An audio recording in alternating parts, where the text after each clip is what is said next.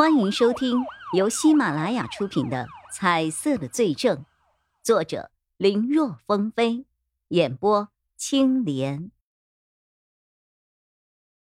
要不是因为他们，我母亲也不会因为听到我妻子的死讯，心脏病发，也去世了。我女儿和儿子还年幼，为了照顾他们，我只好把他们带到厂子里上班。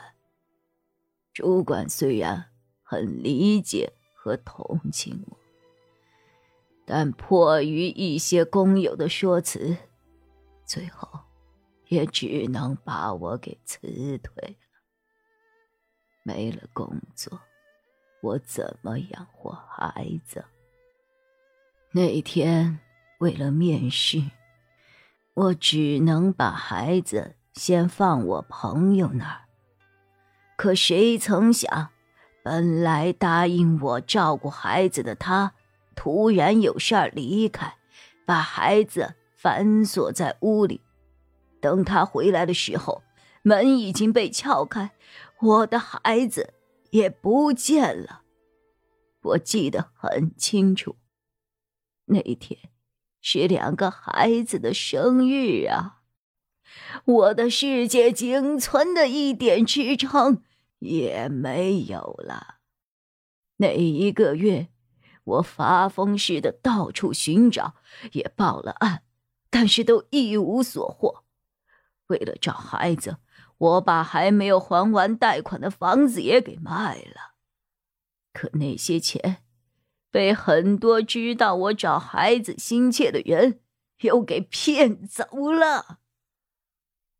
孩子没了。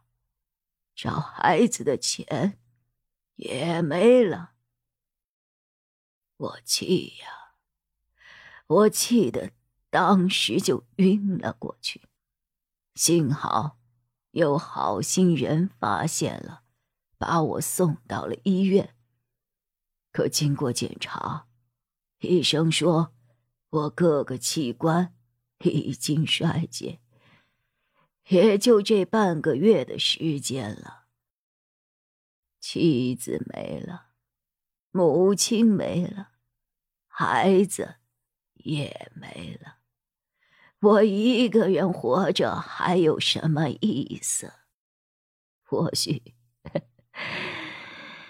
不如死了干净啊！也别半个月了。当晚我就想要跳河自杀，不过老天有眼，在我要跳的时候，有一个人的手机里传出来了一个声音，让我惊醒。我听得很清楚，那是我妻子的声音。我跑过去，那人问我买手机不？我当时就知道这人一定是小偷。要是平时，我肯定把人给抓了送派出所。但那晚我更在意手机里为何会听到我妻子的声音。我想买下来，但是那个人出价太贵，要八百块。当时我的身上只有三百二十五块零三毛。我想要讲价，人家不理我。我说里面有我妻子的声音，那人嘲笑我说我打苦情牌，压根就不搭理我。还骂我没钱就滚蛋！我见他要走，就拦住了。那手机我一定要拿到手。后来，我们俩就扭打在了一起。那个小偷被我不小心推下了河，我趁他游回岸边的机会，把身上所有的钱都扔在地上，然后拿着手机就跑了。回到住所里，我看到了手机里的视频。我没听错，那的确是我妻子的声音。视频里就是当天车辆起火时的情况。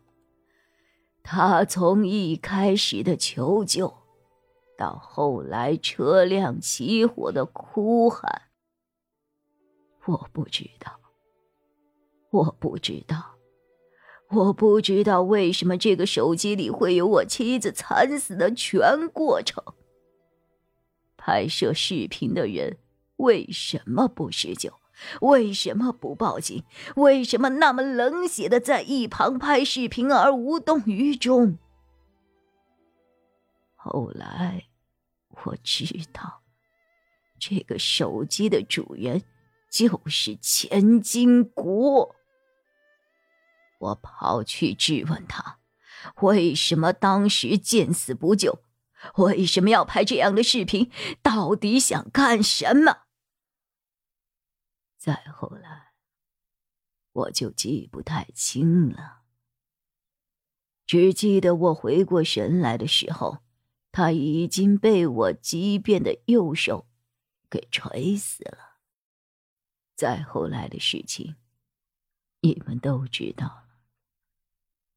对不起呀，我真不是故意的，但是。我觉得他们应该为自己所做的付出代价。我不认为我自己错了，我只是不放心我的两个孩子，不知道他们在哪里。希望看到我这封信的警察同志，请你帮我找找我的孩子。信封里有五百块钱。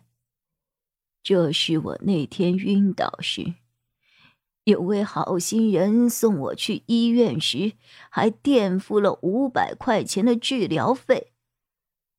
这五百块，是我把以前给妻子买的首饰卖了换来的。我也不知道那个人是谁，只是听护士说是个男的，大概三十多岁。我很想找到他，对他说一声谢谢，但我想，我应该没有机会了。希望警察同志能帮我找到这个人，把钱还给他，替我说一声谢谢。还有一件事，也想麻烦你们一下。二月二十三号晚上，我被两个年轻人欺负。当时有一位便衣警察帮了我。我因为当时着急去和一个说知道我孩子线索的人见面，没打招呼，我就先离开了。我甚至都还没有来得及问这位警官姓什么。希望你们也能替我找到他，替我说声谢谢。其实，在那天前，我对警察是失望的。我妻子的事情你们没有调查清楚，我的孩子你们也找不到。